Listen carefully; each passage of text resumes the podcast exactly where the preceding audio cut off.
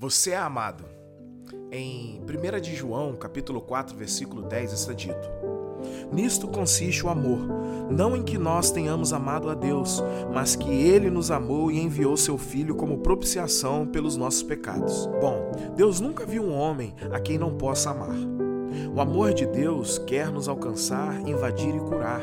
Para isso, precisamos aceitar o amor de Deus, porque muitas vezes não conseguimos reconhecê-lo ou nos impomos uma condenação que ele mesmo não nos impôs, como no exemplo do filho pródigo, que, acreditando em uma mentira, julgou-se não ser mais digno de sua condição de filho. Entretanto, ao retornar para a casa do pai, teve seu lugar restabelecido. Existem muitas barreiras que nos afastam do amor de Deus, e essas barreiras muitas vezes nos são impostas pela religiosidade, que nos dá a visão de um Deus sisudo, severo e acusador, alguém que não se importa tanto assim com seus filhos, que está mais interessado em nos proibir de viver do que nos trazer liberdade. Por muito tempo na minha vida, eu não consegui enxergar nem sentir o amor de Deus. Por não ter o amor de um pai biológico, a minha visão de Deus como pai era deformada, pois eu tinha pai ausente e também enxergava Deus assim.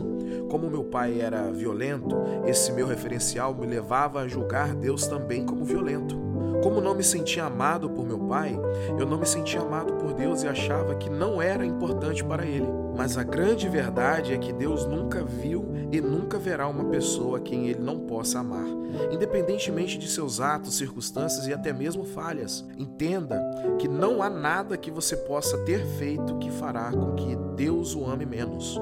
Dê um passo de fé em direção a esse amor e viva-o abundantemente na sua vida. A frase do dia é: Deus deseja apagar o seu passado, cuidar do seu presente para direcionar o seu futuro. Hashtag afeto. Bom, às vezes, como o próprio autor disse, não nos sentimos amados por Deus por causa da associação que fazemos entre Ele e pessoas. No caso do escritor, ele associava a figura de Deus ao pai biológico, que era alguém totalmente oposto a Deus. Na verdade, não há ninguém na terra semelhante ao nosso Deus em amor, em bondade, em capacidade de nos fortalecer e por aí vai. Deus é único.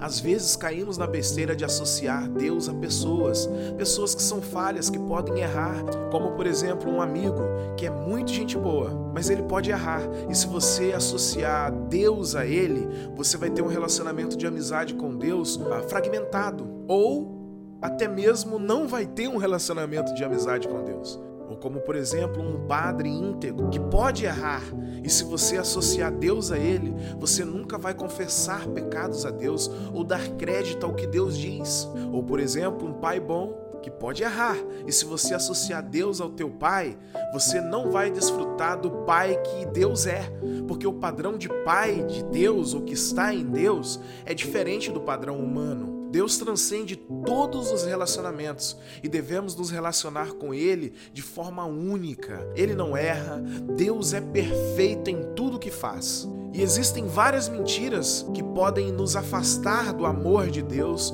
e é importante identificá-las para podermos superá-las. E aqui estão algumas delas que eu acredito que são muito importantes para mim e para você no dia de hoje. Primeira mentira: Deus não se importa comigo. Esta mentira nos leva a acreditar que Deus não se preocupa conosco ou que somos insignificantes para Ele.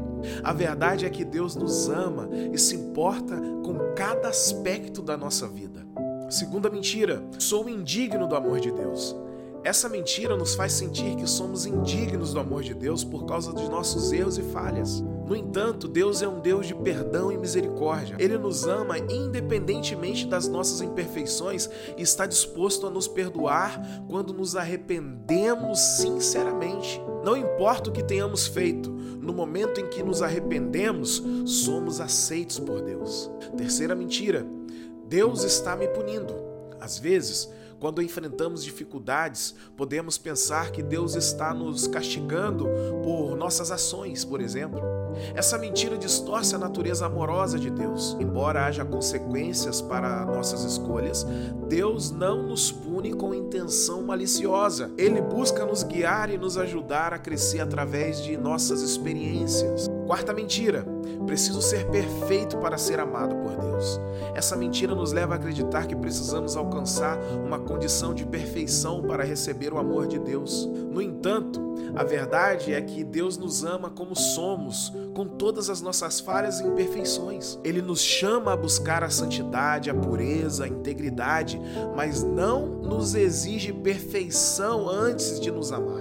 Quinta mentira: Deus não perdoará meus pecados. Essa mentira nos leva a acreditar que nossos pecados são grandes demais para serem perdoados por Deus. No entanto, a Bíblia nos ensina que Deus é rico em misericórdia e está disposto a nos perdoar quando nos arrependemos de coração. Quando buscamos o perdão de Deus, nós o recebemos.